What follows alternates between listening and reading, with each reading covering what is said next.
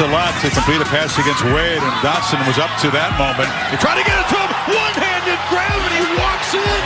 Back-to-back highlight plays from Dotson and Penn State. Still showing some fight. Wow.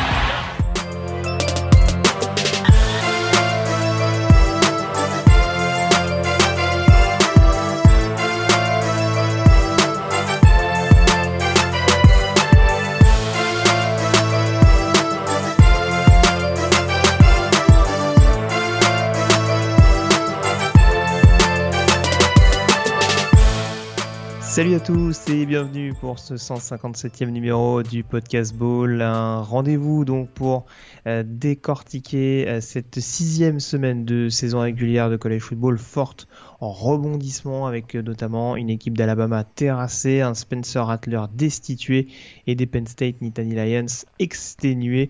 On abordera bien entendu la chronique draft avec notre top 5 hebdomadaire et notre joueur hôte du moment avant de s'intéresser à la preview la semaine prochaine.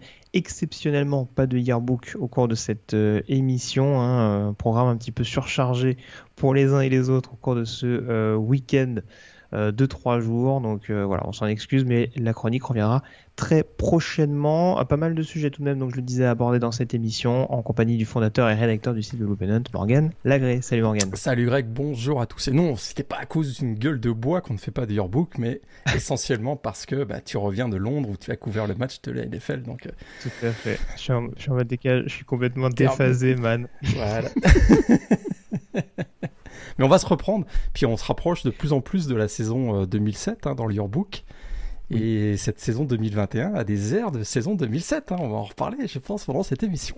Tout à fait, pas mal de rebondissements. On va pas laisser une place trop importante au suspense d'ailleurs, puisqu'il y a pas mal de sujets à aborder. Et on va commencer en l'occurrence euh, par la Big 12, avec notamment le Red River Showdown qui opposait Texas et Oklahoma.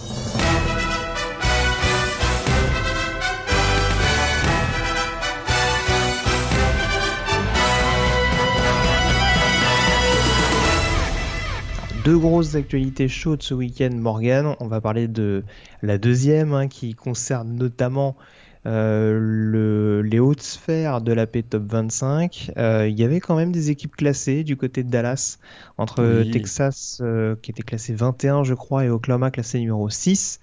Euh, on attendait de voir un petit peu ce qu'allait donner Oklahoma, hein, qui avait pas mal de difficultés depuis le début de la saison, avec beaucoup de succès euh, un peu ric-rac. Ça s'est de nouveau confirmé face aux Longhorns, avec, un, avec une mauvaise entame de match, on peut le dire, de la part du programme de Norman. Et il a fallu un déclic, et j'ai presque envie de dire un bouc émissaire pour permettre à Oklahoma de se relancer et d'aller chercher cette victoire face à Texas. Tellement de choses à, dire, mais effectivement, la première chose qu'on a, a retenue, c'est effectivement cette entrée en matière de Oklahoma qui a été catastrophique. 28 points encaissés dans le premier quart-temps. C'est la pire performance de l'histoire du programme d'Oklahoma. Donc rien que ça, de toute façon, il y a eu beaucoup de records dans cette dans ce Red River Showdown qui a été vraiment passionnant de bout en bout finalement parce que même lorsque ça faisait 28-7, je sais pas qu'est-ce que tu en penses mais on sentait que c'était pas joué. On sentait que c'était pas joué. On a été habitué d'ailleurs ces dernières années à avoir des Red River Showdown toujours très serrés. Et c'est ce qui s'est passé, c'est-à-dire que euh, bah, ça, le match dure 60 minutes, c'est une intensité, une rivalité qui se joue de la première à la dernière minute, il se passe toujours beaucoup d'événements. Et pendant cette rencontre, il s'en est passé. Euh, très mauvais début de match, donc je le disais, d'Oklahoma. Très bon début de match de Texas à l'inverse. On a vu un Casey Thompson euh, qui a fait vraiment une très très belle entrée en matière. Pour lui, c'était tellement crève-cœur ce match, hein, puisqu'on se souvient que son père, on en avait parlé dans un yearbook euh, il n'y a pas si longtemps que ça, son père était le quarterback d'Oklahoma avec la famille, eh bien le, sang est, crimson et, blanc du côté, de, du côté de la famille de Thompson. Bah, finalement, lui, il fait un super match, un super début de match. Bijan Robinson aussi. Derrière, à 28-7, ça va un peu basculer et euh, ce qui va faire basculer probablement le match, et j'en termine là pour mon intro, c'est ce quatrième et one avec l'entrée de Caleb Williams, parce qu'on se dit, hein, au début, pas forcément euh, pour sortir Spencer Rattler, on veut jouer sur les aptitudes physiques de, de Caleb Williams pour gagner, pour aller chercher le premier, euh, premier, premier down, pardon. Sauf qu'un quatrième et un s'est transformé dans un touchdown de 60 yards, et ça a fait mm. basculer le match. Bah, c'est un peu ça. Alors oui, tu le disais en effet. Alors Caleb Williams, euh, juste pour préciser, c'est pas la première fois qu'on le voit depuis le début mhm. de la saison. Euh, on sait que c'était un des, une des recrues phares au poste de quarterback de la dernière, euh, de la dernière session de recrutement. on sait que par rapport à la Covid, comme pas mal de quarterback un petit peu hot. On sait que ça a été le cas par exemple avec Jake Garcia. Euh, ça s'est vu d'ailleurs dans le reportage sur Netflix. Je sais pas si certains l'ont vu. Je crois que c'est. Euh, j'ai un doute sur le nom. Tittleton High un truc comme ça. Euh, Mais où, on voit justement que dans certains États américains, le, le Covid a eu des répercussions avec notamment des prospects qui ne jouent, qui n'avaient pas l'opportunité de jouer Mhm. Ce qui a été le cas de Caleb Williams. Euh, mais on voit en l'occurrence que euh, voilà, son profil athlétique, en tout cas, lui permettait d'entrer notamment sur des phases de jeu à la course. Et là, en l'occurrence, comme tu le dis, c'est vrai qu'en plus, euh, voilà, il a été capable de prendre feu face à la fameuse et légendaire DBU hein, qu'on a encore vu tourner un plein régime ce week-end. voilà, ça, c'est juste gratuit, mais oui, en tout cas, il y a, y a, quand même 2-3 catchs assez costaud de Marvin Mims qu'on ne voyait pas trop depuis le début de la saison. Et voilà, en l'occurrence, il sort notamment deux catchs vraiment extrêmement précieux et qui ont aussi contribué à, donner ce, momentum justement. Euh, voilà, et à trouver cette collaboration qu'il n'arrivait pas à, bonifier avec Spencer Rattler manifestement. Spencer Rattler qu'on a revu, hein, je, rappelle, parce que du coup, euh, lorsque lors de la conversion à deux points qui permet à Oklahoma d'égaliser, euh, Lincoln Riley réintègre quand même Spencer Rattler pour jouer cette conversion à la passe. Donc c'est ce qui amène aujourd'hui à avoir un, léger brouillard. Maintenant, quand on regarde un petit peu la dynamique de Spencer Rattler depuis le début de la saison, Morgan, on peut se le dire hmm. quand même. Hmm, ça sent le portail. Est-ce que c'est pas plus intéressant de lancer Caleb Williams désormais? Ouais, ça sent le portail. On va pas se mentir, c'est assez étonnant hein, parce que c'était probablement euh, celui qui revenait le plus parmi euh, les favoris pour le S-Man dans, les, dans les analyses de pré-saison. Oui, certains l'avaient annoncé S-Man Trophy ici même, c'est vrai. Tout à fait, tout à, tout à fait. Et, euh, et, on a, écoute, on a, j'ai pas souvenir d'avoir un, un, joueur qui est favori pour le S-Man et qui perd son poste de, de QB1 sans que ce soit une blessure. J'ai l'impression que là, on vient, de, on vient de voir un passage de relais parce que oui, c'est vrai qu'il est revenu. D'ailleurs, après ce touchdown hein, de 66 yards de Caleb Williams, il est revenu, mais son deuxième turnover a été euh, décisif. Et à partir de ce moment-là, Lincoln Riley a complètement donné les clés de l'attaque à Caleb Williams. Et à bon escient, parce que écoute, derrière, ça a été une euh, écoute l'entente entre Caleb Williams et Marvin Mims qu'on avait très peu vu depuis le début de la saison. Ça a été royal. Il y a effectivement ce touchdown de 52 yards probablement un des highlights de la saison, littéralement une réception euh, magnifique euh, qui permet finalement à, l'équipe de revenir à 41-39. Et tu as raison, euh, Spencer Rattler réussit la passe pour la conversion à deux points. On est à 41-41, puis derrière le match a basculé. Hein, très clairement, on a eu un mano à mano. Enfin, il y a eu Kennedy Brooks et Xavier, Xavier Worsi incroyable ce, receveur freshman qui fait un match magnifique à 261 yards. C'est la deuxième meilleure performance de l'histoire du programme de Texas pour un, receveur freshman, mais ça n'a pas suffi parce que Kennedy Brooks a, donné la victoire sur un touchdown de, 33 yards finalement.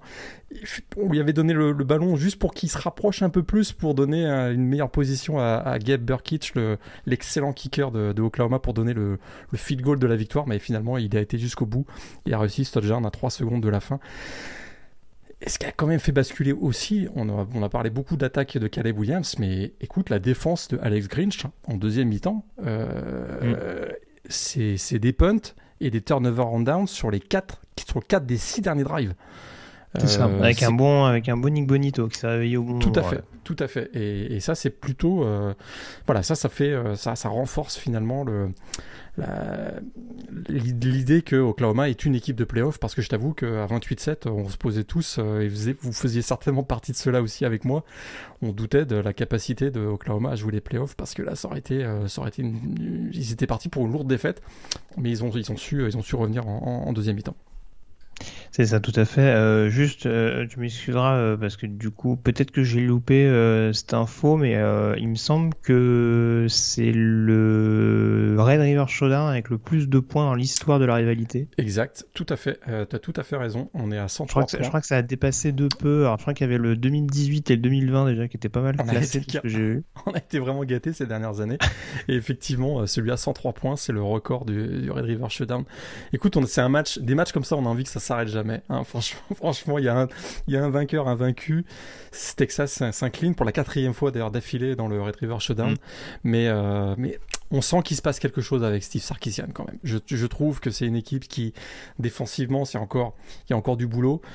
Alors oui, c'est vrai qu'il y a Bijan Robinson qui est un fabuleux euh, running back qui sera euh, qui voilà qui, qui, qui sera peut-être le futur S-Man. Hein. On, on, a vu un S-Man moment notamment dans ce dans cette première mi-temps avec cette course euh, magistrale qui s'est pas conclue par un touchdown mais qui a été. Je sais pas si tu as vu sur les réseaux sociaux mais il y a eu un, un, parallèle qui a été fait entre cette course et celle de Reggie Bush, une course que Reggie Bush avait effectuée euh, lors de son année euh, du S-Man en 2005. C'est frappant, c'est absolument la même course et sauf que c'est une course miroir finalement mais c'est à peu près la même course et peut-être que ce sera cette course de Bijan Robinson qui sera un des moments des, une des courses qui va lui faire peut-être gagner le S-Man en fin de saison. Mais vraiment un fantastique running back. Oui, oui, on, lui souhaite. Après, c'est vrai que le, va falloir que le bilan suive un petit peu aussi pour Texas. Deux défaites, c'est pas rédhibitoire. On se rappelle d'un Griffin The Third qui avait gagné le S-Man Trophy au début des années 2010 avec une équipe de Baylor qui était dans, en contention, on va dire, pour les, pour les majeurs, mais qui n'était pas non plus euh, au-delà. tout à fait si Texas sera dans cette lignée, pourquoi pas. Mais en tout cas, voilà, c'est une défaite qui coûte un peu cher parce que dans le même temps, alors, Oklahoma State toujours invaincu dans la Big 12. Euh, Baylor, ça reprend un petit peu du poids de la bête. Va peut-être faire en parler Jeff Grimes quand même, hein, qui, qui, faisait des miracles l'année dernière avec, euh, avec BYU. Tout qui faisait bien tourné notamment Zach Wilson. Si on fait le comparatif avec cette année, on peut s'interroger un peu. Et cette année, en tout cas, euh, l'attaque des Bears est transfigurée et, et West Virginia n'a absolument rien pu faire. Je crois que c'est 45-20 le score final pour les Bears sur ce match-là. C'est euh, une grosse défaite, effectivement, et, on, se retrouve et euh, on a un Jerry, écoute, Jerry Bohannon, on savait que il pouvait, moi je, moi je le voyais plus comme un game manager, il se transforme vraiment pas comme un gunslinger, mais on voit qu'il y a une très très bonne connexion, notamment avec Taekwon Thornton. C'est pas la première fois qu'on en parle, hein, de ces mm. deux-là, Jerry Bohannon, Taekwon Thornton. Euh, ça fonctionne très très bien. 4 touchdowns face à une défense de West Virginia qui avait quand même une bonne réputation en début de saison. Tout à fait. Euh, Ils n'ont quasiment pas utilisé RJ Sneed, hein, quand même, qui est, leur, euh, qui est, leur, deuxième cible prioritaire généralement. Exact, on a vu Drew Estrada, mais et essentiellement Taekwon Thornton. Et la défense aussi, hein, la défense de Baylor, c'est peut-être un des éléments. On voit Terrell Bernard, on le voit vraiment très régulièrement euh, réussir des, des, big plays. encore un sac sur ce match. Et c'est la bonne surprise de ce début de saison. Alors c'est vrai qu'ils sont 5-1, 3-1 en conférence euh, Big, 12. Mais pour Texas, hein, je reviens très très vite, pour Texas, c'est vrai que c'est deux défaites, mais c'est une seule défaite en, conférence Big 12. et ça finalement, euh, bah, s'ils remportent tous leurs matchs d'ici la fin de la saison en match intra-conférence, ils retrouveront probablement Oklahoma en finale de Big 12. Tout à fait. Juste pour terminer, euh, TCU qui s'impose du côté de Texas Tech 52 à 31 pour euh, démontrer que le run, le run stop de Texas Tech est très performant. Il y a, il y a combien? Il y a 400, 500 yards au sol? Je sais plus quoi, je sais plus ce que j'ai vu. C'est délirant. C'est ouais, c'est écoute euh, Texas. Bah, j'exagère un peu, 394 yards, ce qui est déjà beaucoup. Ce qui est déjà beaucoup. Et puis Écoute, TCU avait besoin de ce match hein, euh, très clairement pour se relancer. Ils étaient 2-2 pour une équipe qu'on avait peut-être euh, imaginé comme un des, outsiders dans cette Big 12. Il fallait absolument remporter ce match-là. Ils ont ils l'ont réussi euh, assez, facilement. Alors on avait on, a quand même deux, coureurs à, plus de 140 yards dans ce match, un Zach Evans et Kendra Miller. Donc bon, même, même Max Dugan n'a pas trop eu à courir dans ce match puisqu'il a bien été aidé par ses running backs. Tout à fait. On passe à la SEC, Morgan, avec le deuxième événement majeur de cette sixième semaine de saison régulière du côté de College Station. Euh, le déplacement du numéro 1 Alabama face à Texas AM. Euh, on avait mis cette affiche un petit peu de côté, euh, je dois bien l'avouer, la semaine dernière, notamment de par la dynamique un petit peu négative des joueurs de Jimbo Fisher. Hein, Texas AM qui n'était plus classé au moment de recevoir Alabama alors qu'on annonçait ça comme le choc de la SEC West. Et ben, le choc a bel et bien eu lieu. Euh, avec, euh, pour une fois, une équipe qui a pris à la gorge Alabama dès le début du match. Et c'est peut-être aussi là euh, que, KM a pu gérer et assurer sa victoire petit à petit. écoute, c'est exactement ça. Ils ont réussi, ils ont réussi ce que peu d'équipes ont réussi à faire depuis, plus de quelques années, c'est-à-dire de réussir les premiers points et puis euh, préserver un avantage. Hein. C'est pas la première fois qu'on voit des équipes, même si ça faisait un petit bout de temps là que euh, Alabama n'avait pas été mené au score, mais sur les 2-3 dernières années, c'était déjà arrivé. Mais ce qui arrivait souvent, c'est qu'il y avait 2-3 drives, un, big play défensif, et boum, alors que tu mènes 10 euh, à 3 face à Alabama, tu te retrouves avec mené 28-10, quoi, en gros. Hmm. C'est pas du tout ce qui s'est passé là. Hein. Là, ce qui s'est passé, c'est que ils ont, écoute, ils ont, on, avait vu que cette équipe d'Alabama avait des failles lors du match face à Florida. On les, on les avait l'avait déjà observé. Écoute, le plan de match hein, de Texas A&M a été remarquable. Euh, les blitz notamment, qui, on, savait que la défense de Texas A&M allait, allait, être euh, très costaud. On avait des doutes sur l'attaque. Je vais reparler de l'attaque plus tard, mais la défense a été remarquable. Hein. Beaucoup de blitz, euh, ils ont réussi vraiment à perturber l'attaque d'Alabama. Et l'attaque d'Alabama a curieusement été sans rythme assez rapidement, euh, réussissant quelques big plays parce qu'il y a tellement de talent qu'à un moment donné ça, ça, passe, mais pas de rythme, mm. pas, de, pas de drive consécutif qui permettent à Alabama de récupérer le momentum. Et la conséquence de ça, c'est que, euh, bah, écoute, ça faisait 24-10 à la mi-temps pour, pour Texas A&M et ils ont, euh, ils ont vraiment été excellents dans la gestion du jeu. Et, et, on a vu que du côté d'Alabama, la défense notamment d'Alabama, il y a des carences. Quoi. Bah, c'est un peu ça. C'est vrai qu'il y a des, il y a des erreurs, je trouve, un petit peu étonnantes. Alors, euh, tu disais, on le soulignait, a priori, même Nick Saban n'était pas non plus, euh, enfin voilà, avait quand même identifié ça lors du déplacement du côté de, de Gainesville. Euh, là, j'avoue que j'étais assez bluffé, notamment la prestation de Kelzada quand on voit, quand on voit ce qu'il fait depuis le début de la saison. c'est phénoménal. Dire, c'est ouais, voilà, c'est extrêmement costaud. Euh, ils ont enfin, je trouve, réussi à pleinement intégrer sur certains drives Weider ce qui est loin d'être évident depuis le début de la saison. Exact. Malgré le potentiel du bonhomme.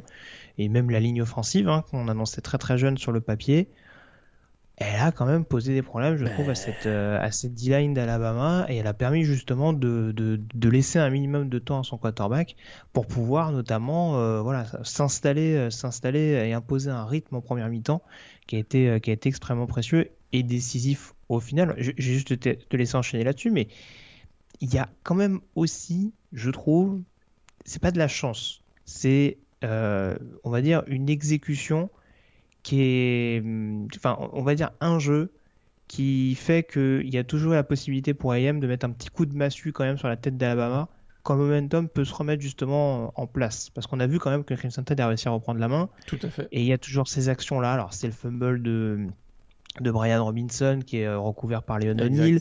C'est surtout le retour de coup de pied. Euh, c'est qui? C'est euh, Divan Etchen qui fait le, retour de coup de pied? Ouais, Wayne Smith, j'ai un doute. C'est Etchen. Hein. C'est Etchen, le 96 yards, c'est Etchen, ouais. Ouais, et celui-là qui fait beaucoup de bien parce qu'Alabama revient à un score d'écart, je crois, à ce moment-là du match.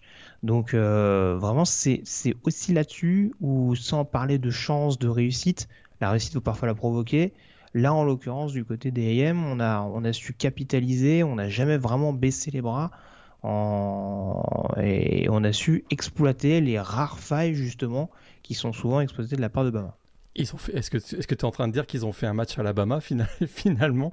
Parce que c'est un peu ça, c'est-à-dire que euh, ils, ont, réussi les big plays au bon moment. Il y a effectivement ce, touchdown sur retour de kick-off de 96 yards de Devon Chan en milieu troisième quart-temps, alors que comme tu l'as dit, Alabama revient à 24-17. Derrière, bam 31-17 c'est vrai que euh, Bama a ensuite connu une très bonne période. Hein. Fin, de, fin de troisième quart, début de, de quatrième quart tellement bon d'ailleurs qu'il passe, il repasse devant 38-31 sur une, un touchdown sur réception de Jamison euh, Williams. Euh, qui a été excellent dans ce match d'ailleurs. Là, c'est 38-31, tu te dis, hmm, ça y est, le match vient de basculer. Et c'est là que Zach euh, Calzada va rentrer probablement dans la légende des Aggies. C'est qu'il va réussir deux drives absolument énormes et, énorme en grande partie sur un point que je, remets sur la table dont tu viens de parler, c'est la ligne offensive de Texas A&M. Quatre nouveaux, on le rappelle, dont deux freshmen. Hein, deux freshmen euh, qui n'avaient jamais joué cette, cette, année, qui réussissent encore des, un, match formidable. Le centre Bryce Foster et le, tackle droit Ruben Fazery, ils n'avaient jamais joué avant, euh, avant cette, cette, saison. Et là, ils ont littéralement euh, pris le dessus sur bah écoute, euh, peut-être l'un des deux, trois meilleurs front seven euh, mm. du pays. Et c'est ce qui a mis, ce qui a permis à Calzada d'abord d'avoir un peu plus de temps que ce qu'on aurait imaginé. Et dans l'exécution des passes, par contre, Calzada, il a été fantastique. Hein. Euh, que ce soit Weidermeyer, Ines Smith, il les a trouvés au moment clutch. Oui, parce qu'il n'y a qu'une seule vraie erreur des AM sur ce match-là, c'est l'interception des Lams. Mais pour le reste, c'est vraiment. Ça a été propre de bout en bout. quoi. Et c'est ce qui est, euh, c'est ce qui, c'est ce qui rend cette performance encore plus incroyable, c'est que euh, c'est pas comme si Alabama s'était tiré un balle dans le pied, c'est qu'on a vraiment le sentiment que Texas A&M a été la chercher cette victoire. Ils ont été la chercher parce qu'ils étaient menés de 7 points à 5 minutes de la fin, qui réussissent deux énormes drives, et le dernier, bah écoute, euh, ils, réussissent à gagner le match sur un, field goal de 7 small. Pas évident hein, de gagner dans une telle ambiance, avec une telle pression, réussir le field goal de la victoire de 33, 30, 30, 28 yards on a vu déjà des, équipes comme Alabama euh, se, prendre les pieds dans le tapis avec des, des, field goals en fin de match. Là, ils ont réussi le, field goal de la victoire. C'est vraiment une très très très belle victoire. Et puis ça m'écoute. On n'a pas beaucoup parlé de statistiques de Nick Saban jusqu'à présent. On va quand même en parler. Euh, ben voilà, on y est. Ça y est, Jimbo Fisher l'a fait. Hein. on savait que Nick Saban avait gagné 24 des 24 matchs qu'il avait joué contre des anciens assistants première défaite, donc c'est Jimbo euh, qui, l'a réussi. Et puis derrière, il y a, tellement de statistiques incroyables. C'est la première défaite d'un numéro 1 du pays contre une équipe non classée devant ce, depuis ce, fameux match euh, Oregon State USC de 2008. Et puis ça met euh, cette victoire de Texas A&M met fin à une, à une série de 100 victoires consécutives d'Alabama face à des équipes non classées. La dernière défaite d'Alabama face à des équipes non classées. C'était 2007, ça remontait très très loin face à Louisiana Monroe. Donc c'est vraiment voilà une performance incroyable ça remet pas vraiment Texas A&M sur la sur la map euh, ou en tout cas sur euh, en, course pour une pour une place en playoff pas du tout ni, je même, te dirais même oui je te dirais même plus ça ça ça ne comment dire ça ne diminue pas forcément les chances d'Alabama de remporter cette division absolument pas ça ça n'a pas d'impact sur le ni la division ni sur les playoffs parce qu'on s'entend que si Alabama gagne tous ses matchs d'ici la fin de la saison ils, auront leur ticket pour les playoffs euh, sans problème quoi. La seule chose que ça peut changer forcément, c'est que sachant que les deux, les deux premières équipes de la division Est sont invaincues, si Alabama les bat en finale, ça peut éventuellement conditionner le classement dans le top 4 ça peut, voilà, ça peut, alors ça peut bouger le, classement dans le top 4, effectivement. Et puis, euh, Alabama a brûlé un joker parce qu'il y avait quand même un scénario où Alabama était invaincu dans sa, jusqu'à la fin de la saison et perdait contre Georgia en finale. À ce moment-là, il pouvait y avoir Georgia et Alabama en, en, playoff. Là, j'ai l'impression que ça oblige maintenant Alabama à être champion de la SEC parce que je vois mal Alabama euh, battu en finale de la SEC et avec deux défaites et quand même en playoff. J'y crois moyen, surtout quand on voit que la Big Ten cette année, ça a l'air d'être très costaud. Tout à fait. Juste pour finir avec euh, l'Ouest, un petit mot rapide sur euh, parce qu'il n'y a pas qu'à Dallas hein, où il y avait où il y avait du spectacle. en l'occurrence, on s'est régalé du côté d'Oxford avec la victoire d'Olmis contre Arkansas 52 à 51. On l'avait dit la semaine dernière, hein, parce que du coup, euh, Arkansas ah, ses favoris. Bah, du coup, maintenant, c'est Olmis qui reprend éventuellement le momentum pour, pour être un des principaux concurrents euh, d'Alabama dans la division Ouest. Hein. On rappelle qu'ils n'avaient pas vraiment fait euh, grosse opposition du côté de Tuscaloosa, mais en tout cas, euh, qui remonte à la 13e place de la P-Top 25 au moment où on enregistre cette émission. 52-51, euh, festival des deux quarterbacks, donc Matt Corral et Jefferson. Pour réduire un petit peu, c'est un match qui joue aussi à une décision en toute fin de match de la part de Sam Pittman. C'est exact, puisqu'il joue la gagne. Hein. Euh, l'équipe revient à 52-51 en, en, en venant. fallait faire selon moi d'ailleurs. Bah écoute, euh, oui, je suis d'accord parce que vu, la, vu les prestations défensives des Rebels, euh, bah oui, moi je suis d'accord, ça se joue la, la, conversion à deux points, mais ce qui, ce qui est incroyable, c'est dans un match comme ça, c'est un big play défensif qui gagne la, rencontre, même si euh, le jeu qui a été appelé, hmm, je suis pas, je suis pas très très convaincu. Le jeu qui a été appelé, c'est tu joues sur le 16, peu importe où il est. je trouvais ça, ouais, c'était, c'était un c'était pas très original, on va dire, comme, comme conversion à deux points, mais effectivement, c'est là que ça s'est joué, puisque euh, ben, avec cette conversion à deux points manquée, ça donne la victoire à Ole Miss, 52 à 51, mais effectivement, un match complètement, euh, complètement déglingo. Puis finalement, Matt Corral, hein, il prend sa revanche, parce que l'année dernière, contre Arkansas, c'était six interceptions, tu te souviens de ce match mm. et, là, finalement, donc, il donne la victoire euh, à Ole Miss, qui finalement se retrouve à 4-1 et qui, bah écoute, est toujours en course pour, pour un titre de la SEC West, on ne sait jamais.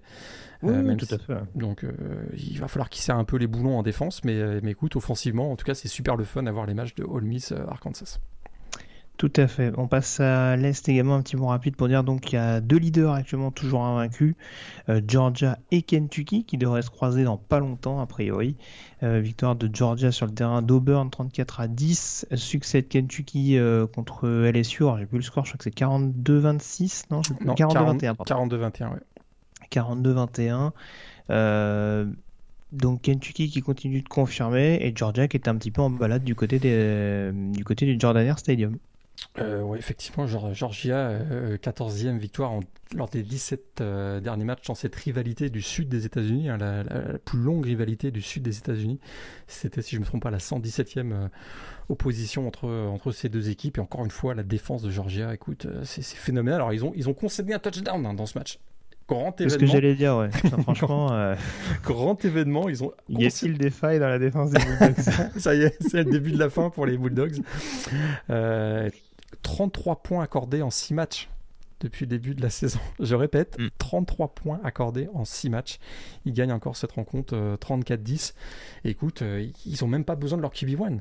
Euh, JT Daniel, c'est euh, tranquillement, il prend, il se repose, il a un problème au, dos, euh, muscles dorsaux. On fait jouer Stetson Bennett et écoute, qui, qui, qui, qui bien meilleur que ce qu'on avait vu l'année dernière d'ailleurs, hein, Stetson Bennett. je trouve. Bah, ah, mais honnêtement, je pense que l'année dernière, on s'était beaucoup attardé sur sa prestation contre Alabama, où en effet, bon, voilà, peut-être que, la, peut que la marche était un peu, la marche était peut-être un poil trop haute, mais même, en soi, le match en lui-même, en tout cas le début du match et euh, le début de sa campagne, de ce qu'on en avait vu, euh, dès qu'il a commencé à remplacer Diwan Matisse, on a vu quand même qu'il y avait, euh, voilà, il y avait un profil. C'est certain game manager, mais c'est un, voilà, Georgia a peut-être pas besoin de forcément plus quand tu vois le jeu au sol qu'ils sont capables d'avoir, quand tu vois qu'ils ont une super ligne offensive et une défense qui est absolument incisive sur, sur chaque jeu avec une rotation monstrueuse, quoi. Donc et, juste pour la précision, parce que c'est quand même un des événements aussi de la semaine, Jordan est officiellement numéro 1 de la paix Top 25. Et on a un nouveau numéro 1, absolument. On le savait que voilà, si vous aviez suivi hein, la défaite d'Alabama, ça laissait peu de, peu de chances de voir le Crimson Tide premier. effectivement, Georgia prend la tête et c'est la première fois depuis 1982 que Georgia est numéro 1 du pays euh, à la PayPal. Donc, euh, petit événement. Euh, on a l'impression que ça va durer un petit moment. Je sais pas ce que tu en penses, parce que vu, la défense. Euh, ouais, d'ailleurs, des échéances sympas en tout cas. Ne serait-ce que, ne serait que Florida, on va voir hein, sur le papier. Euh, a toujours, ouais. Il y a toujours ce match Florida. D'ailleurs, Blaise, notre reporter, sera sur place cette année à Jacksonville pour ce match. Le ouais, le petit chanceux. Et, et, alors, du coup, je parle de Florida qui est à 2-2 en fiche intra-conférence. Hein, bon, en l'occurrence, voilà, il, ils ont notamment perdu contre, contre Alabama dans le calendrier, donc euh, Alabama et Kentucky, donc c'est pas non plus euh, catastrophique en soi. Euh, le troisième à l'Est, c'est quand même Tennessee, et Tennessee, on n'en parle pas beaucoup, mais ils viennent de mettre plus de 100 points sur les deux derniers matchs. Alors certes, c'est Missouri et South Carolina qui défensivement sont moins rassurants qu'il y a quelques années de ça, mais, on sent que c'est beaucoup mieux avec Endon Hooker. ça n'a même rien à voir. c'est, écoute, c'est une équipe qui est assez impressionnante qu'on n'avait pas vu aussi à l'aise offensivement depuis euh, depuis quand, euh, Greg L'éternité, je pense Depuis très très longtemps, c'est assez incroyable. Je suis, en train de chercher un petit peu, mais oui, ça commence à remonter. Euh, on voit qu'un joueur comme Velus Jones euh, Junior, qui est l'ancien de USC, d'ailleurs ceux qui l'ont dans, dans, leur équipe de fantasy étaient très contents cette semaine. Je, dis ça, je dis rien. Mhm. Et on voit C'est pas grave, j'ai gagné, t'inquiète. et on voit Endon Hooker, hein, l'ancien quarterback de Virginia Tech, qui est comme un poisson dans l'eau, littéralement. Ça marche très très bien. Velin Jones, Cédric Tillman, euh, Javonta Payton aussi qui fait encore un touchdown de 39 yards sur ce match, sur ce match face à South Carolina. Et tu sais quoi, la semaine prochaine? Il y a un Tennessee Ole Miss, monsieur. Mmh. Et là, je me dis que ça peut être aussi encore un très très bon duel euh, avec euh, probablement plus de 100 points dans cette rencontre. et, et, donc, je me dis que là, Tennessee, tu as tout à fait raison, c'est le troisième larron dans la SEC Est. Absolument. je sais pas si je les aurais classés devant Florida, mais en tout cas, comptablement, ça me paraît important de les mettre en, en évidence, parce que c'est vrai que là, en tout cas, d'un point de vue production offensive, offensive, pardon, ça n'a rien à voir avec ce qu'on voyait notamment en début de saison, et, euh, et, notamment Joe Milton, euh, qui devait tuer à peu près 4 ou 5 stadiers par match. Donc euh, là, en l'occurrence, il y a déjà une dynamique un petit peu différente du côté des vols. 14 plaquages pour euh, Brandon Turnage dans ce match du côté de, de, Tennessee. C'est un defensive back euh, qu'on voit régulièrement sur la feuille de statistiques, donc un joueur à surveiller. Ancien joueur d'Alabama, hein, si je ne dis pas de bêtises. Qui était passé par effectivement Tuscaloosa. On passe à la Big Ten à présent avec euh, le choc qui opposait le numéro 3 Iowa et le numéro 4 Penn State Morgan. Alors là, on va changer de décor. On, est, on va passer rencontre à 100 points à une rencontre extrêmement cadenassée. Euh, victoire d'Iowa au bout du suspense. Euh, on parlait des AM qui avaient capitalisé sur un gros début de match pour réussir après à, à vraiment bonifier son succès avec des actions clés. Euh, du côté de Penn State, on a serré les dents jusqu'au bout et on a fini par rendre les armes donc pour s'incliner 23 à 20 face à encore une fois une grosse défense collective des Hawkeyes. Énorme défense. Hein. Ils ont, écoute, euh, c'est un autre, c'est un autre type de football. C'est vrai que quand on passe de la SEC à la Big Ten, c'est ce qui est, c'est ce qui est génial. Il se les yeux. Hein. Ouais, mais c'est ce qui est génial dans le college football. C'est quand même, euh, on a, on a vraiment une très grande variété de styles de jeu. Et là, c'est vrai que c'est un, un, autre monde. c'est une grosse défense. Et c'est, écoute, euh, un punter fabuleux. Hein. Tory Taylor, le, punter australien des Hawkeyes, c'est quand même quelque chose parce que euh, c'est quasiment dans les 5 yards à chaque fois. C'est quasiment dans les 5, j'exagère un peu, mais dans les 10 yards à chaque fois qu'il punt, ça finit dans les 10 yards de l'adversaire. Et c'est quand même un énorme avantage parce que dans, un, dans une Big Ten où gagner la position du, sur le, ballon sur le terrain, la position du, du terrain, c'est essentiel. Euh, bah écoute, euh, ça, ça, a été effectivement euh, crucial. Et comme tu l'as dit, Penn State a serré les dents parce qu'ils ont perdu Sean Clifford en cours de match. Et il ne faisait pas un, match très bon. Hein. Il venait de se faire intercepter déjà deux fois. Mm. Mais Taquan Robert, Robertson, c'est un niveau en dessous. Et le pauvre, il en a pris plein la tronche pendant tout le match. Ils ont serré les dents, serré les dents, serré les dents. Mais finalement, Spencer Rattler s'est connecté avec le Titan euh, Nico Ragaini. Spencer Petras, tu veux dire Qu'est-ce que j'ai dit? J'ai dit Spencer Rattler. Pardon, excusez-moi. Euh, Spencer Petras, absolument. Euh, je corrige, tu, tu, me corriges, et qui a trouvé donc Nico Ragaini dans un dans un stadium qui, était, qui a basculé dans la folie. C'est une très très belle victoire. C'était numéro 3 contre numéro 4. Et écoute, euh, c'est une grosse ambiance. Le public a joué son rôle parce que euh, ils ont vraiment empêché toutes les communications euh, en attaque du côté de Penn State et avec un quarterback freshman comme Robertson, ça a été, ça a été, ça a joué un rôle décisif et une très très très belle victoire d'Iowa. 15 interceptions depuis le début de la saison pour Iowa en 6 matchs, c'est fabuleux et je persiste et signe. Euh, je l'avais déjà dit la semaine dernière sur le terrain de Maryland. Il y a encore 4 interceptions sur ce match. C'est 4 mecs différents. Quand même. Exact, exact. Ils ça vient de partout. ça vient de partout. Par contre, ils en ont peut-être perdu un parce que euh, Riley Moss, euh, hmm, les blessures sans contact, on n'aime pas ça. Au moment où on, on enregistre l'émission, j'ai pas revu les nouvelles à son sujet, mais hmm, j'aime pas ça alors que c'est un joueur qui, qui est essentiel, hein, qui, en est déjà quoi, 4 ou 5 interceptions depuis le début de l'année. Donc, euh. Oui, dont deux pick six, on se rappelle la première, semaine contre, contre Indiana. Ouais, mais mais il, me semble que ouais, c'est après sa blessure, c'est Matt Tompkins qui fait presque l'interception décisive euh, en mettant Iowa en excellente position. Tout à fait. Euh, et puis, juste l'information pour Iowa, c'est que là, très franchement, ils ont un boulevard à l'ouest. Hein. Ah bah alors, alors plus difficile adversaire, c'est Nebraska qui, a 3, qui est à 3-4 là. Bah. Donc il y a le déplacement euh, Wisconsin. Mais alors, si, si on parle de quarterback un peu en difficulté, bon, euh, Wisconsin, ils ont, ils ont un jeu au sol, mine de rien, qui commence à tourner. Il y a, il y a Braylon Allen, je crois, qui commence à sortir également le backfield. Mm. Euh, d'ailleurs, ça a coûté le, sa place à Jalen Berger, il me semble, qui a été, qui a été renvoyé du programme. Ça, c'est une très grosse surprise, effectivement. Donc, oui, ça Golden Graham face à cette défense de Iowa, ça risque, ça risque d'être drôle. mais oui, donc euh, ils ont quand même. Euh, tu, le disais, Nebraska, on va en parler rapidement, mais ouais, il y a Minnesota aussi qui a reperdu euh, encore un running back pour la saison avec la blessure de Trepot. Ça, commence un peu à faire beaucoup. Là, franchement, je ne serais vraiment pas étonné qu'il soit à 12-0 avant de jouer une finale de conférence à la fin de la saison. Ça sent la saison 2015 hein, de Iowa qui avait joué le Rose Bowl face à Stanford cette année-là. Alors, les trois autres gros, à part Penn State, du coup, qui profitent euh, dans le même temps de la défaite des Nittany Lions euh, du côté d'Iowa City, euh, c'est donc Ohio State qui a déroulé contre Maryland. Victoire impitoyable des Buckeyes avec notamment le retour à 100% de, de CJ Stroud, si je dis pas de bêtises. Ouais, tout à fait. même si on a vu Kyle McCord en fin de match, hein, pour faire tourner un petit peu. Victoire 66 à 17 pour le programme de Columbus. Michigan State également qui s'impose du côté de Rutgers. Pas une sensation en soi. Victoire 31 à 13 avec encore un Kenneth Walker des grands jours. Peut-être qu'on en reparlera tout à l'heure. Et puis Michigan également, qui s'est fait très très peur du côté de Nebraska. On, on était très curieux la semaine dernière de savoir ce qu'allait donner Nebraska, hein, qui avait déroulé la semaine dernière contre Northwestern. Et ben, ça a été extrêmement compliqué pour les, pour les Wolverines. Victoire 32 à 29.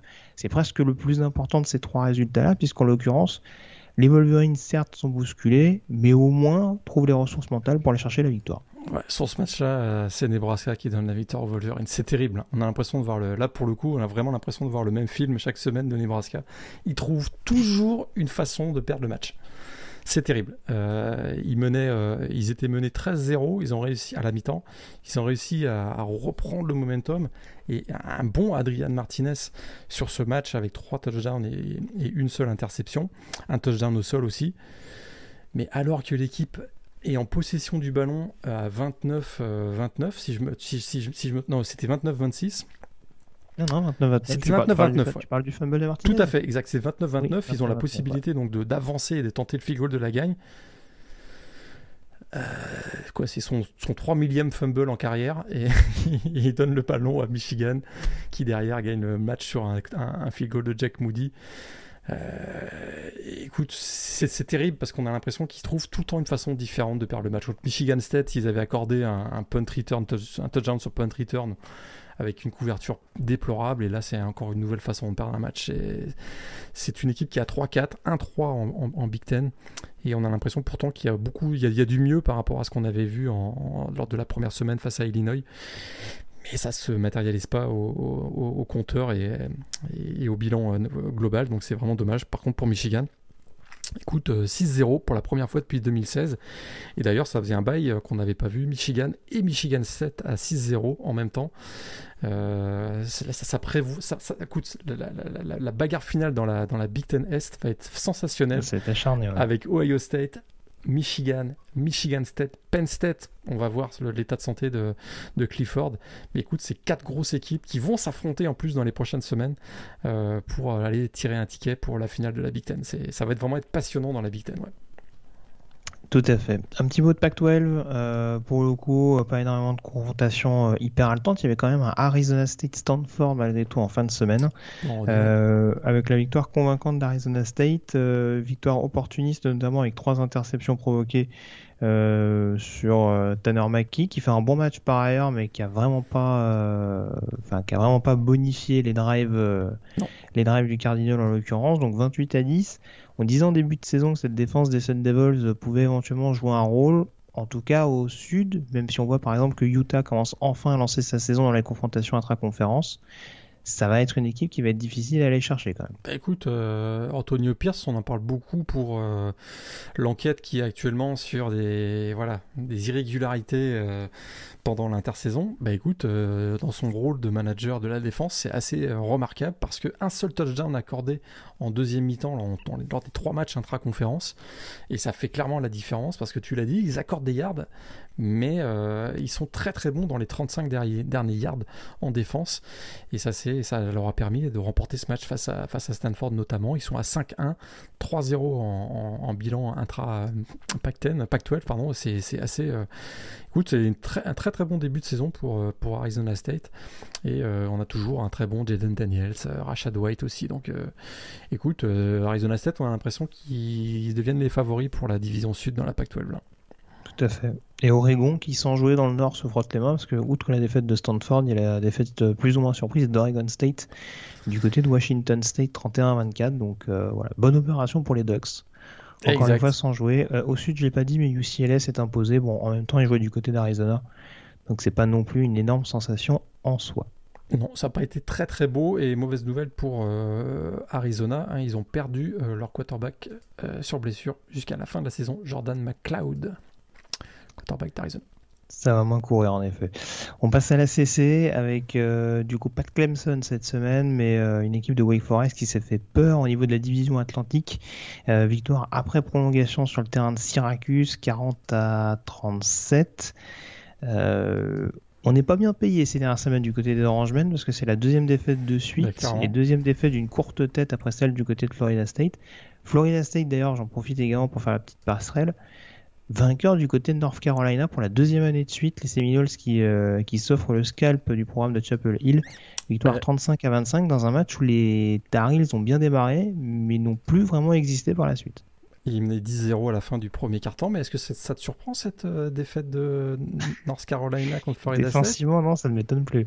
Et tu connais le bilan de Mac Brown en carrière contre Florida State? Ah, je l'ai vu. Euh... 0-8 0-8, pardon.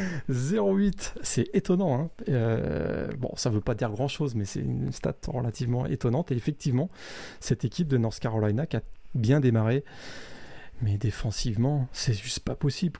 Euh, notamment la défense contre le sol, euh, défense au sol, pardon, défense contre la course, euh, ça a été catastrophique. Et, Jordan Trevis s'est amusé, plus de 120 yards au sol avec deux touchdowns. Et on a également vu Treshon Ward, Jashon Corbin aussi. Quasiment pas eu de jeu aérien du côté de Florida State. Ils ont juste roulé sur, sur la défense de North Carolina. Et écoute, euh, dans North Carolina, 3-3, 2-3 intra-conférence, hein, ceux qui les avaient mis comme potentiellement des playoffables. Oui, ça me paraît un peu compromis là quand même. les playoffs, je pense qu'on a oublié depuis un petit moment euh, du côté des Tar Heels. Euh, par contre, alors en l'occurrence, je l'ai dit, dans la CC Atlantique, le principal résultat c'est la victoire de Wake Forest qui reste donc euh, invaincu, sachant que Clemson ne jouait pas, que Boston College ne jouait pas et que NC State ne jouait pas. Donc, il euh, va falloir suivre euh, ça dans les prochaines semaines, voir comment ça va se passer. dans la division costale, cette défaite de North Carolina, elle profite à Virginia. qui s'est imposé sur le terrain de Louisville, victoire 34 à 33. Quel scénario Ouais, vraiment un retournement de situation dans le dernier quart avec encore un Brennan Armstrong qu'on va bientôt faire lancer les yeux fermés, je pense. Hein. C'est un truc de fou. Écoute, ils étaient menés 30 bah, à 13 à l'entrée du quatrième carton et ils ont gagné 34-33. Euh, Donc c'est assez étonnant. effectivement, Brennan Armstrong encore 40 sur 60, 487 yards, 3 touchdowns, bon, 2 interceptions quand même. Mais écoute, il y a 3 receveurs de Virginia à 9 réceptions dans ce match. Mm. C'est quand même assez, assez étonnant, dont l'ancien quarterback d'ailleurs, Kayton Thompson. Hein. Mais euh, c'est de plus en plus étonnant parce que pour avoir suivi quelques matchs de Virginia, on a presque la sensation que quand Thompson est dans un bon jour, il y a de fortes chances que Virginia gagne. Mais euh, quand ça commence pas du bon pied, euh, tu te dis que ça va être un long match pour les Cavaliers. Et, et, ça joue énormément sur Thompson, que ce soit à la course. C'est un peu, le, pour prendre une comparaison NFL, c'est un peu un rôle à la Cordell Patterson qu'il a du côté de Virginia. Euh, et, ouais, ouais, c'est, ça peut être à double tranchant. Et en tout cas, effectivement, euh, euh, bon début de saison des, Cavaliers. Je reviens juste très rapidement sur Wake Forest. C'est vrai que là, ils ont un bilan de 6-0, 4-0, mais ils ont accordé 354 yards de sol contre Syracuse. Gardez ça en tête, euh, ça pourrait à un moment donné euh, leur jouer des tours quand même. Cette défense contre la course qui est plus que friable du côté de Wake Forest. Oui, oui, oui. Après, encore une fois, Syracuse, c'est pas. honnêtement, je suis vraiment très agréablement surpris par Syracuse parce que le groupe est très jeune.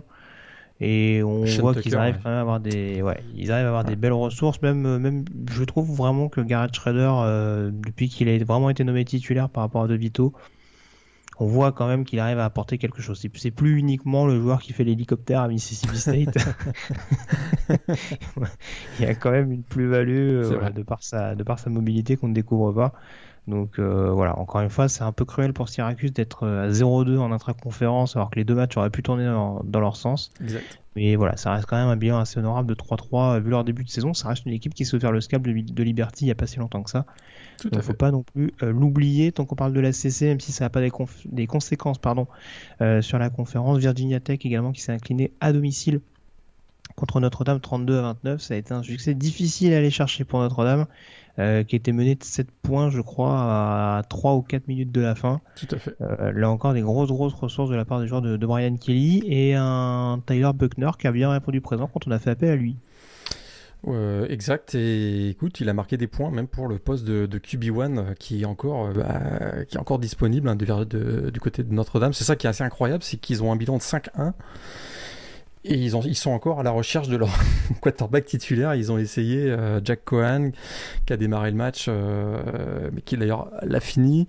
Il y a Tyler Buckner, Drew Pine est blessé. Euh, on n'a pas encore tout à fait trouvé la, solution, mais ça gagne. ça gagne au courage, au forceps, grâce à un field goal à la dernière seconde, réussi par Jonathan Dorer. Belle, belle victoire finalement, et Notre-Dame donc retrouve le, chemin de la victoire après sa défaite face à Cincinnati. Un mot rapide sur le groupe of five avec euh, dans la conférence américaine trois résultats importants et trois équipes qui commencent sérieusement à se détacher du lot. On a Cincinnati qui a déroulé contre Temple, Cincinnati qui est désormais numéro 3 hein, à la P-Tom 25. Euh, C'était tout de même à remarquer. Euh, SMU qui s'est fait très peur du côté de Navy, mais victoire 31 à 24 de la part des Mustangs. Et puis, tiens donc, Houston euh, qui mmh. enchaîne une cinquième victoire de suite mmh. après euh, sa défaite d'entrée contre Texas Tech, victoire du côté de Tulane 40 à 22. Tulane, c'est une équipe qui a du bon contenu depuis le début de la saison, mais ils sont à 1-5. C'est terrible. Hein. Ça va commencer à se voir quand même. Hein. Ça s'écoute, c'est pourtant Michael Pratt, il fait, il fait, il écoute ses statistiques, il laisse pas penser qu'il est à la, à la tête d'une équipe qui est effectivement un bilan de 1-5, il fait encore. Ah, en tout cas, en tout cas, sa ligne ne fait pas beaucoup de cadeaux. Hein. Bah voilà, ça c'est sûr que ça, écoute, il prend cher, 8 sacs encore dans ce match, euh, dont 2 de Logan Hall, donc ça a été, écoute, euh, effectivement la, la, la défense de Houston a a, joué un, rôle dans cette, dans cette victoire, mais il reste qu'on a un Clayton Tune, hein, le, quarterback de Houston, qui va très bien pour l'instant, euh, presque 300 yards à la passe dans ce match avec 3 touchdowns, et on voit un très bon Dishon Carter depuis quelques semaines du côté de, Houston, le receveur des Cougars. Tout à fait. Un mot Mountain West, puisqu'on avait un gros résultat également pour Boise State. C'est pas une confrontation mmh. intra-conférence, mais mmh. c'est un résultat notable hein, pour une équipe qui oscillait entre le bon et le moins bon depuis le début de la saison. Euh, victoire référence du côté de BYU, qui était classé numéro 10 à la P-Top 25. Euh, victoire 26 à 17, donc en tout cas qui peut les mettre en confiance, on va dire, euh, dans l'optique du calendrier intra-Mountain West. Au niveau des résultats importants d'ailleurs de cette conférence, on a notamment San Diego State qui s'est imposé contre New Mexico 31 à 7 pour euh, confirmer le statut de classé des Aztecs. Et puis on a également Air Force qui s'est imposé contre Wyoming, victoire 24 à 14 de la part des Falcons. Et Boise State, hein, on, en avait parlé, euh, ils avaient très mal démarré euh, la saison, en tout cas pas aussi bien qu'on l'aurait espéré, hein, puisqu'ils étaient à 2-3. Et ils ont, ils ont été là chercher une grosse, une grosse victoire malgré 6 absences. Ce qui a joué hein, vraiment en défaveur de BYU, c'est les turnovers. Ça a été euh, catastrophique, hein, les fumbles notamment. Et Boise State, c'est une très très belle victoire. C'est leur première victoire face à une équipe du top 10 euh, à l'extérieur depuis 2001. Donc c'est assez, euh, assez, assez spectaculaire. Cette victoire de, de Boise State, ils en avaient bien besoin. Deux résultats importants dans la Sun Belt, c'est euh, la large victoire de Coastal Carolina à Arkansas State, 52 mmh, mmh. à 20, avec sans doute un jour dont on va reparler dans quelques instants. Et puis on a également la victoire en quadruple prolongation de Texas State qui empoche son premier succès dans les confrontations intra-conférences aux dépens de South Alabama 33 à 31. Coastal Carolina, hein, ils font pas de bruit, mais euh, écoute, euh, ils, sont, ils sont dominants. quoi. C'est ça qui est, qui est impressionnant, c'est qu'ils gagnent leur match, euh, ils sont à 6-0.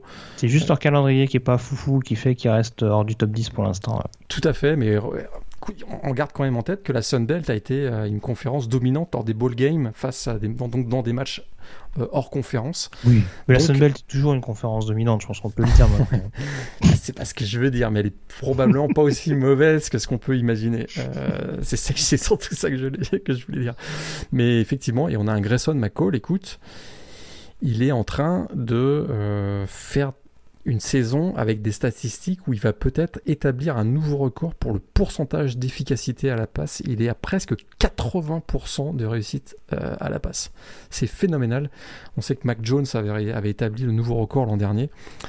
Euh, le quarterback d'Alabama. Et là, Grayson McCall, alors certes, face à une opposition peut-être moins voilà, moins costaud que flamboyante, celle, flamboyante que celle qu'affrontait euh, Jones l'an dernier, mais quand même, c'est à noter, c'est un quarterback qui, euh, semaine après semaine, euh, réussit à garder des, très très grosses performances et Coastal Carolina ne cesse de monter au classement AP et j'ai vraiment hâte de les voir, de voir à quelle position le, comité des playoffs va positionner Coastal Carolina parce qu'on se souvient quand même, c'est de manière assez hallucinante, mais au mois de décembre l'année dernière, on s'est une fois, nous deux, posé la question est-ce que, que ça, Carolina peut aller en playoff hmm.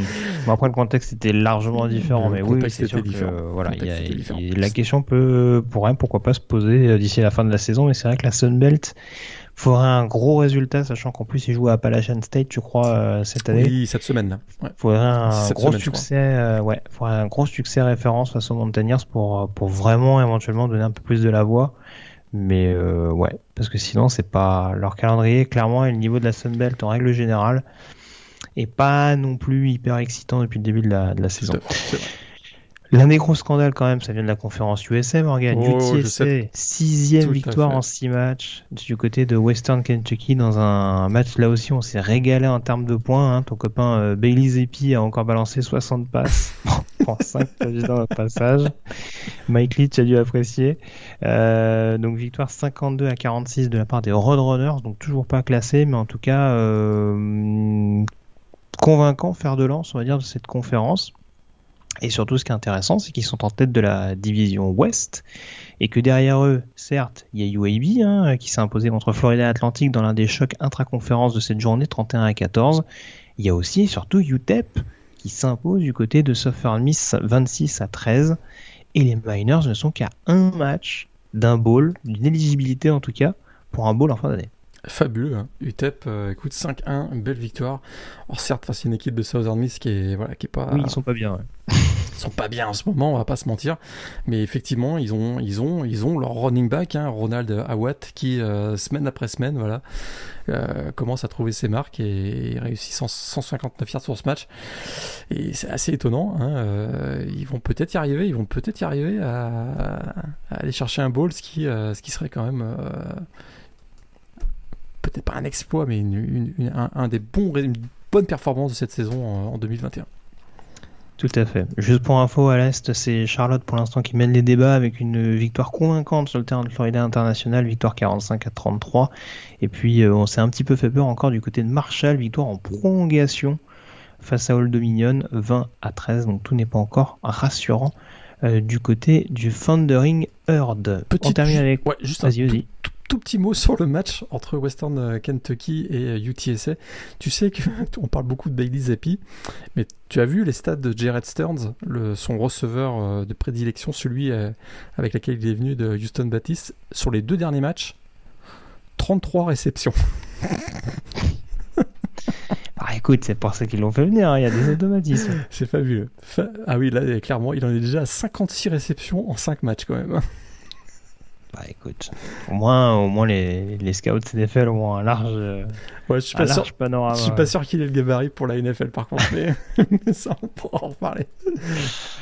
Euh, on termine avec la MAC au niveau de la, du groupe of five avec euh, notamment euh, les résultats importants au niveau de la division Est, une division Est poussive depuis le début de l'année. C'est la victoire de Kent State contre Buffalo 48 38 avec un Dustin Crum euh, mm, mm. et un Dante Sifas également au poste de receveur extrêmement productif. Donc en tout cas, ça permet au Golden Flashes pardon d'être leader de la division au niveau euh, de l'Ouest. Les résultats importants, c'est la victoire de Ball State euh, qui s'impose à Western Michigan, deuxième année de suite hein, qui surprennent les les Broncos de mémoire. Donc bah, pas trop être copain avec Ball State, je crois, du mm. côté de de WMU. Et puis l'autre résultat important, c'est la victoire de Northern Illinois du côté de Toledo. Euh, victoire 22 à 20. C'est pas toujours flashy ce que propose les Huskies bah, depuis le début de la saison, mais en tout cas, ça gagne. Bah, ça, ils sont, écoute, sont premiers de l'Ouest. Moi, je, on les, tu te souviens de la preview, on les avait mis euh, tout au fond, tous les deux, si je me rappelle bien, de la, de la MAC. Euh, on les voyait pas gagner plus de 3 matchs. Bah écoute, ils en sont à 4-2. C'est, écoute, c'est une des belles surprises. Une des belles surprises. Parlé, on avait parlé de Whaley au poste de, quoi, de running back. Ils, en sortent, ils sortent un autre freshman avec Ontario Brown qui a été assez précieux sur ce match-là. Mhm. Donc, euh, en l'occurrence, oui, ça, va être une équipe à survivre. De toute façon, on s'attendait qu'avec Amok, ce soit, ce soit un jeu très porté sur le sol. Ça a souvent été l'identité de Northern Illinois. Mais là, en l'occurrence, avec des jeunes running backs euh, très productifs, c'est une très bonne chose. En l'occurrence, ton top 3 Morgan de la semaine avant qu'on enchaîne.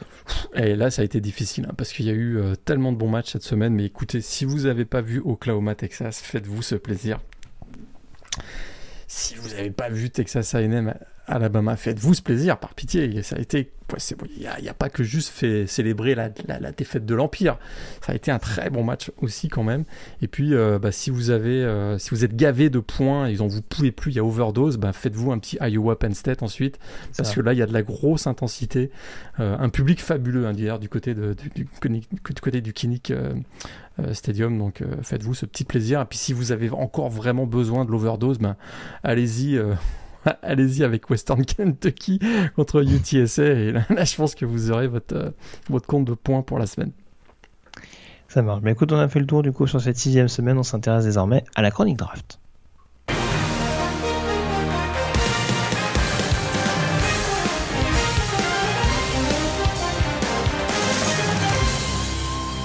On enchaîne donc avec cette chronique draft. Morgan, est-ce que ton top 5 a changé à l'issue de cette sixième semaine de saison régulière? Ah, la prime à je joue pas à un moment donné. Euh, un nouveau joueur, ça, je joue pas.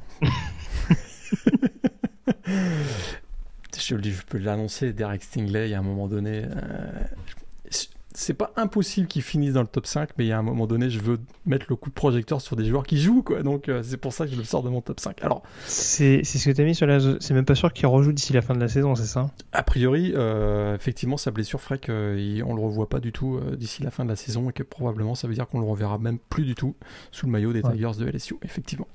Et juste du coup, tu m'en parlais en off, mais ouais, grosse mauvaise nouvelle également pour, pour LSU, avec une autre perte importante. Keshan Bouté, le, receveur effectivement euh, sophomore de LSU, qui était peut-être celui qui donnait un peu plus le plus de tempo à l'attaque c'est un bien grand mot l'attaque euh, du côté des, LSU. Ah, euh, c'est un bien grand mot le tempo, c'est sûr.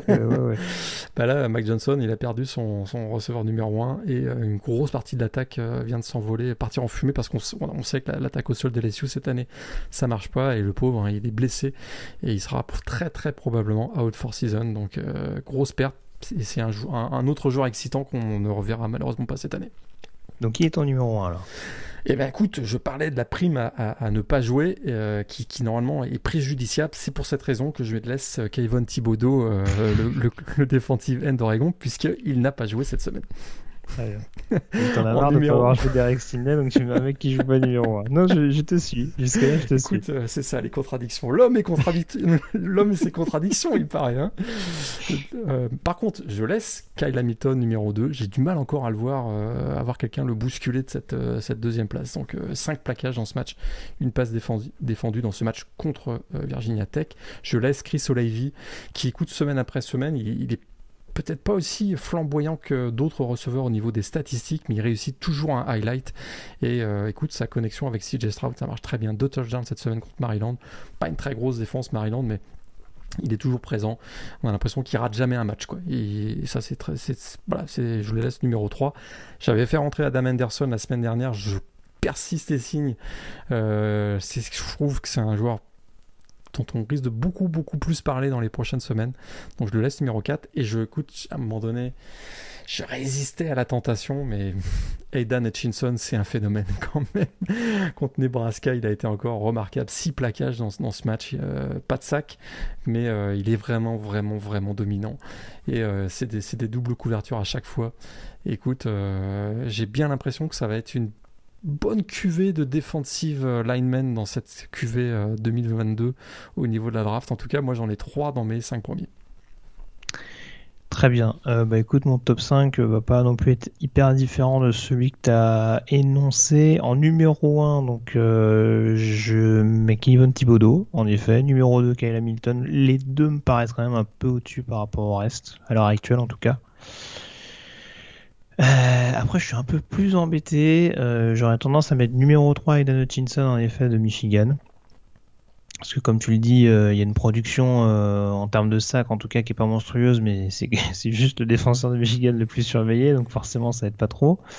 le numéro 4, j'avoue que j'ai gardé quand même Evan Neal qui n'a pas été le lineman d'Alabama le plus en difficulté clairement sur ce match-là, même si tu l'as dit, la défense des AM a pu élever un peu son niveau de jeu sur certaines séquences. Euh, voilà, bon, il n'a pas démérité non plus sur ce match-là, je trouve. Donc euh, c'est pas ce qui m'incite à le, sortir du top 5. Euh, numéro 5, je suis quand même un peu obligé, mais Je mettrais quand même Matt Corral. Oh putain. Je mettrais quand même. Franchement, je, suis désolé, j'ai revu dans le détail le match contre Alabama. Tu peux pas dire que c'est lui le, fautif. Euh, il fait pas un mauvais match en tant que tel. Après, il y a l'histoire des, fameuses quatrièmes euh, qui se convertissent pas. je suis d'accord avec toi, ça ne fait, n'en fait pas selon moi un, un, quarterback qui va forcément tout péter en NFL. Mais en tout cas, semaine après semaine, il nous confirme que c'est le quarterback qui semble le plus aguerri pour être euh, drafté le premier lors de la prochaine euh, session de draft. Et voilà, tu parlais de ces six interceptions tout à l'heure. Euh, je vois quand même beaucoup moins de déchets dans un style de jeu qui est quand même extrêmement risqué. Ah, en face, ils ont Arkansas hein, malgré tout. Hein. Alors certes, ils se sont fait, ils se sont fait dominer la tête des épaules par Georgia, mais Georgia leur a pas mis 52 points. Hein.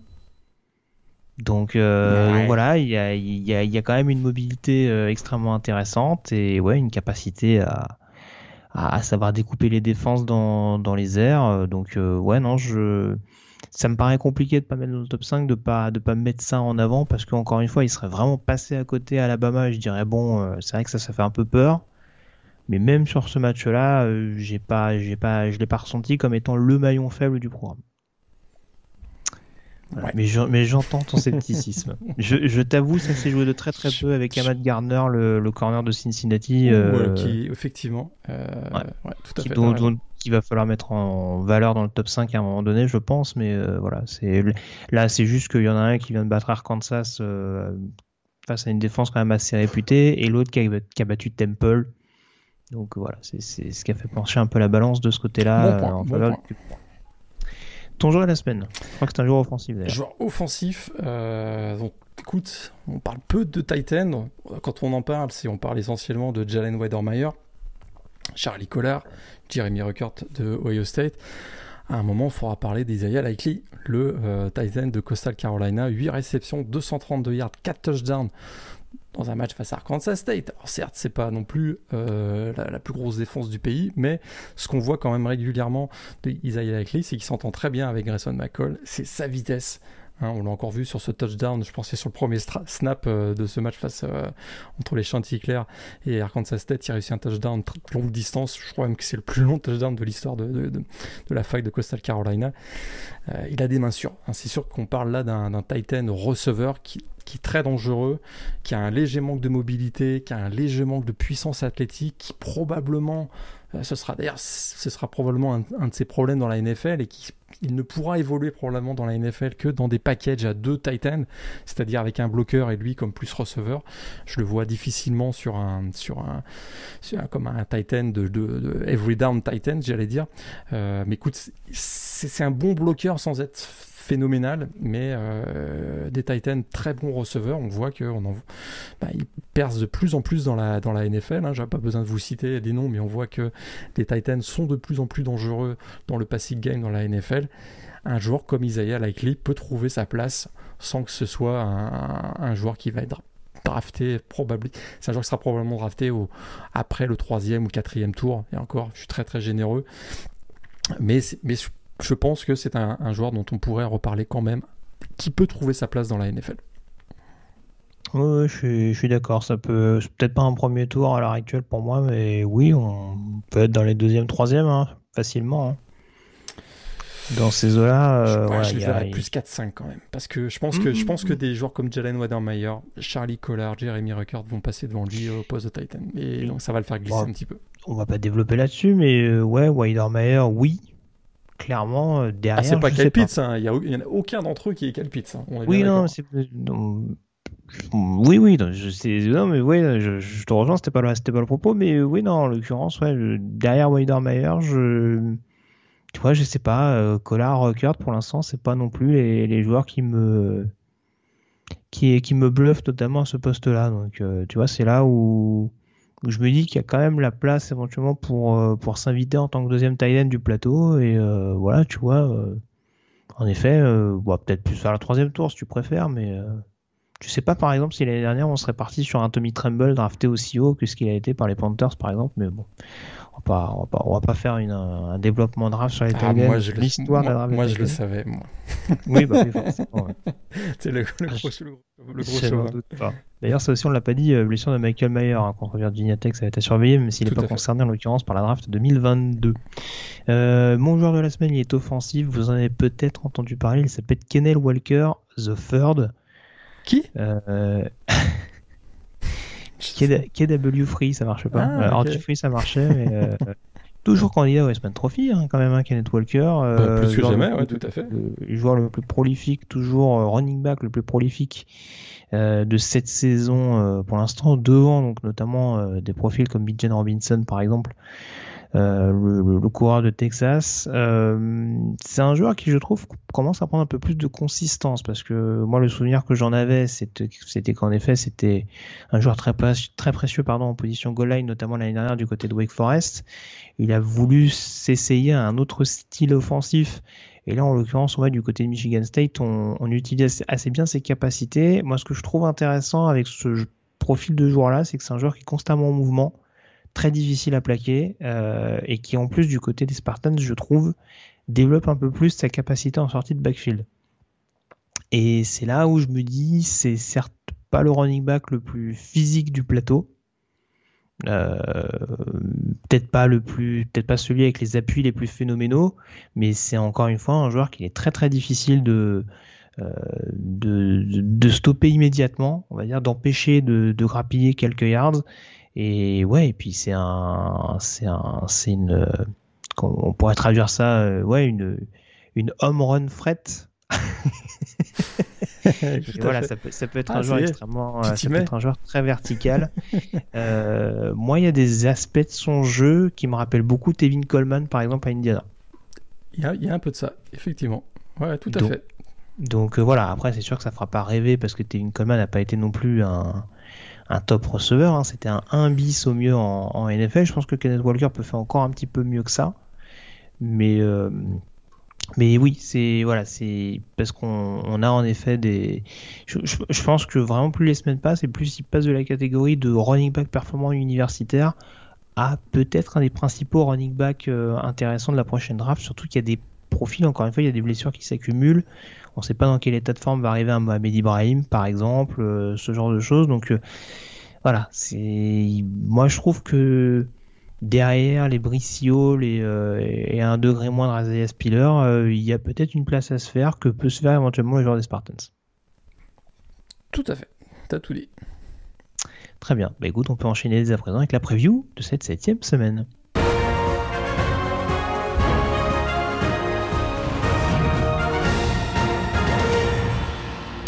La preview donc de la septième semaine. Alors, je l'ai dit tout à l'heure, notamment, il y a des confrontations assez intéressantes à suivre dans la conférence SEC, hein, avec notamment ce duel entre Georgia et euh, Kentucky numéro 1 contre numéro 11 dans ce qui pourrait être appelé la finale de la division SEC euh, Est. Et puis euh, dans les autres duels qui concernent notamment des équipes classées, on aura un duel dans la Big 12, ça ne s'arrête jamais pour Texas, qui recevra Oklahoma State. Et ça, ça va être tout particulièrement intéressant à suivre. Quel euh, duel d'ailleurs tu vas suivre de plus près, Morgan? Bah, écoute, ce Texas euh, Oklahoma State, moi, m'intéresse beaucoup parce qu'on l'a, dit tout à l'heure, Texas euh, n'est pas, malgré sa défaite face à Oklahoma, n'est pas écarté de la course dans la, dans la Big 12. Par contre, ça passera par quasiment un sans faute jusqu'à la fin de la saison. Et là, on va avoir une grosse attaque de Texas qui semble, de- qui semble fonctionner de mieux en mieux autour de Casey Thompson, Bijan Robinson et Xavier Worthy face à la grosse défense d'Oklahoma State. Moi, je trouve que c'est un, c'est un duel qui, va être, euh, qui peut être assez passionnant dans ce match euh, qui aura lieu à 18h samedi prochain. Alors, c'est sûr que euh, le, Georgia-Kentucky va être très intéressant parce que euh, au plan comptable, c'est sûr que là se joue probablement, donc euh, mathématiquement, se joue la première place dans la division SEC Est. Et que, euh, écoute, si Kentucky réussissait l'incroyable exploit de gagner 9-6, imagine, un truc de fou, euh, ça pourrait, euh, ça pourrait être, bah, d'abord, ça ferait sortir Georgia de la, première place de la PayPal probablement. Et avec l'avantage du tie-break pour Kentucky, on pourrait partir dans un scénario complètement fou ou Kentucky euh, bah, deviendrait le favori dans la CCS. Donc il faut mm. quand même faire attention. Georgia est favori, largement favori, mais on ne sait jamais. il paraît que cette année, on voit quelques surprises. Ouais, moi donné mon pronostic tout à l'heure, je sais pas si c'est le match qui où, j'en attends le plus. En tout cas, euh, semaine où on va pas perdre de temps au niveau des affiches, puisqu'on a la nuit de mardi à mercredi, je me suis... à 1h30 du matin, Louisiana Appalachian State. Ouais, je me suis trompé. Qui pourrait être la, la, finale de la Sun Belt. Tout à fait. Tout à l'heure, j'ai dit Coastal Carolina euh, Appalachian State. Ah, je, je m'excuse, je me suis trompé. Ouais ce sera une grosse affiche quand même et on aura bien le Appalachian State euh, Coastal Carolina un petit peu plus tard dans la saison mais en tout cas le déplacement euh, des Montagnards du côté de Louisiana euh, Louisiana qui est en tête dans sa division mais dont on peine encore à avoir vraiment le plein volume le plein régime notamment offensif et Appalachian State ça tourne déjà pas mal hein, donc ça va être un match très très intéressant à suivre, ce, déplacement des Montagnards du côté de Lafayette. Euh, ensuite, qu'est-ce qu'on aura Pas grand chose dans la de jeudi à vendredi, hein, je ne vais, pas, pas vous mentir. Un petit Memphis Navy, si vraiment vous êtes motivé à suivre les confrontations de la conférence ah, on, se fera, on, se fera, un petit délire sur euh, si vous nous suivez sur Twitter, on, trouvera des trucs marrants à, bah, vous montrer. Il y a la Fun Belt en même temps, hein. il y a South Alabama, Georgia South. Eh ben, rien que ça. Euh, dans la nuit de vendredi à samedi à 1h du matin, déplacement périlleux de Clemson à Syracuse. J'aurais bien dit upset alerte, mais euh, les deux équipes sont pas classées. mais euh, écoute, Syracuse, je serais pas surpris qu'ils battent Clemson dans ce match. Moi non plus. clairement, clairement, moi non plus par rapport aux dynamiques qu'on évoquait. faudra voir un petit peu comment ça se passe défensivement pour Syracuse et voir si la bye week a fait du bien aux Tigers. Mais bon, sur les dynamiques actuelles, pour l'instant, euh, je crois plus en Syracuse qu'en Clemson et j'aurais pas cru dire ça euh, à l'orée de la saison. Euh, à 4h30 du matin, toujours dans la nuit de vendredi à samedi, on aura Oregon qui recevra California. Et puis upset alerte également pour San Diego State. C'est toujours à 4h30 et ce sera en déplacement du côté de San Jose State. C'est moins fringant les Spartans, mais sur un match comme ça, je me dis faut peut-être se méfier de la part de San Diego State. Ouais, ils viennent de perdre à Colorado State. Oui, oui, Colorado State, alors, ils ont une fiche de 2-3, mais ils sont en 0 à la conférence. Ouais, je suis pas sûr quand même. mais, mais bon, pourquoi pas On verra, on verra. Ne sous-estime pas Colorado State quand même. Attention, pas fini. Euh, on passe au match de samedi, donc à 18h, Cincinnati qui recevra UCF. UCF toujours privé de, de Dylan Gabriel, a priori, euh, qui joue avec euh, le quarterback dont, qui est déjà mon chouchou. Ah oui? Mike, Mike Keane. J'aime ah beaucoup, ce bah, J'aime beaucoup ce nom. À moins qu'il relance euh, Joey Gatewood, hein, puisque la prestation de Key n'a pas été fabuleuse contre East Carolina. Mais euh, ouais, à voir ce que ça va donner éventuellement. a priori, pas de Gabriel pour le déplacement à Cincinnati. À 18h toujours, Michigan State qui se rendra du côté d'Indiana. Test intéressant justement pour Kenneth Walker face à la, défense des, des avec, euh, avec notamment un Mike McFadden très énervé depuis le début de la saison. Tout, à, fait. Cam Jones aussi, hein. Cam Jones qui il, distribue de trois tartes aussi des fois sur le run stop, c'est c'est assez sympathique, donc ça promet en tout cas un match-up assez intéressant. 18h, ce sera l'horaire du Texas Oklahoma State, à ne manquer sous aucun prétexte. À 18h, on aura également un petit match sympa dans la sec mmh. entre Arkansas et Auburn. On se souvient du, on souvient, tu te souviens de la fin de match l'année dernière? Très houleuse, controversée. Euh, donc là, une petite revanche. Et au même moment, il y aura un autre match dans la, dans la ACC. Un match qui annuellement est un, un big game et qu'il a, euh, bof, LSU, Florida. Hmm. Ça perd de sa super, mais surtout côté LSU. Hein, parce que bon, Florida, je pense qu'il y a encore quelques arguments, mais ouais, du côté de Louisiana State, euh, à mon la saison va être un petit peu longue. Euh, après, on sait jamais, attention, hein, on n'est pas à l'abri d'une surprise, hein, ça, reste la, ça reste la sec, et, derrière les, les, les colosses, voilà, on peut, on peut se manger les uns les autres. à 18h toujours, Texas A&M de nouveau classé qui se rendra du côté de Missouri. On aura également au niveau du match de 18h, je crois que c'est à peu près tout à 21h30 donc le fameux Georgia contre Kentucky. Euh, Iowa nouvellement classé numéro 2 qui affrontera Purdue euh, dans le même temps donc à 21h30 on aura les retrouvailles justement entre Jeff Grimes et BYU à 21h30 donc euh, Baylor qui affronte les Cougars du côté de Waco euh, qu'est-ce qu'on aura donc à 21h30 Le North Carolina Miami qui a également perdu de sa superbe. Hein. Euh, je l'ai pas dit tout à l'heure également, mais Derek King euh, opération. Donc fin de saison désormais pour lui. Ce sera a priori Tyler Van Dyke qui affrontera les Tar Heels, qui, qui essaiera d'exploiter les failles de cette formidable défense des Tar fin de carrière pour Derek King a priori, hein, tout simplement. Ouais. Et, et, en l'occurrence, 21h30, attention, possible finale de division coastal également, Virginia Tech qui affronte Pittsburgh. C'est peut-être les deux principaux rivaux de Virginia, vu ce qu'on voit depuis le début de la saison dans cette division. Donc, euh, à voir éventuellement ce que peut donner ce duel à 21h30. Euh, un petit peu plus tard, donc à 1h du matin, Alabama qui sera en déplacement du côté de Mississippi State. Euh, Liberty et Malik Willis qui seront en déplacement du côté de Louisiana Monroe à 1h du matin également. À 1h30, on aura Oklahoma contre TCU. À 1h30 toujours le fameux Tennessee Ole Miss dont tu nous parlais tout à l'heure. On aura également un Boston College NC State, mhm. les outsiders pour, euh, potentiellement un titre de division euh, atlantique à la clé. Tout à fait. Euh, à 1h30, c'est pas entre équipes classées, mais il y a un petit Kansas State, Iowa State qui peut être sympa à suivre. Et puis un petit peu plus tard, donc à 2h30, Washington qui recevra UCLA. Là, il y a du Pac-12 After Dark en, en puissance. Là. Il y a trois matchs à, 4h du matin, à partir, non pas de 4h du matin, à partir de 2h30 du matin, ça risque d'être drôle. Alors il y a Washington UCLA, donc ça c'est pour la Pac-12. Euh, UTEP qui est en train de confirmer à 3h, bon ça c'est pour les plus motivés, euh, face à Louisiana Tech. On aura Boise State Air Force quand même dans un match assez intéressant de la division Mountain. Euh, victoire impérative pour les Broncos, hein, parce qu'on a vu qu'Air Force perdait pas trop de temps depuis le début de la saison. Une seule défaite, je crois que c'était face à Utah State justement. Euh, à 4h du matin, Utah qui recevra Arizona State, ça, ça peut être aussi une finale de division euh, Pac-12 Sud euh, si Utah confirme ses bonnes dispositions actuelles. Et puis donc à 4h30, le Nevada Hawaii, à ne pas sous-estimer hein, pour les pour le Wolfpack, puisque Hawaii, on rappelle, s'est offert le scalp de Fresno State il n'y a pas si longtemps que ça. Et à 18h, Yukon Yale, probablement la dernière chance pour Yukon de gagner un match cette saison. D'accord. Bah, écoute, je te laisserai le regarder et tu me diras, je te laisserai regarder CBS. Parce que Yukon a perdu hein, contre UMass euh, ce week-end. Hein. Oui, bah, ça, c'est. Bah, écoute, tu m'aurais dit l'inverse, je t'aurais dit bon, soit. non, mais je rappelle, à chaque fois je la sors, mais je rappelle que Yukon a joué l'Orange Bowl il n'y a pas si longtemps que ça. oui, oui, oui, c'est vrai, écoute. C'est un temps qui devient de plus en plus lointain, manifestement. Mais bon, je te laisserai en reparler la semaine prochaine. A priori, pas avec moi. Ah oui, on va faire un petit spécial la semaine prochaine. Tout à fait. A priori, j'espère que j'ai pas eu contact avec Antoine Choly a priori, mais euh, bon. Euh, voilà, pour cause de vacances, euh, je, laisse Morgan. Euh... Parti planquer les sous de Blue Pennant sur une île. J'ai commencé. C'est ce qu'on fait.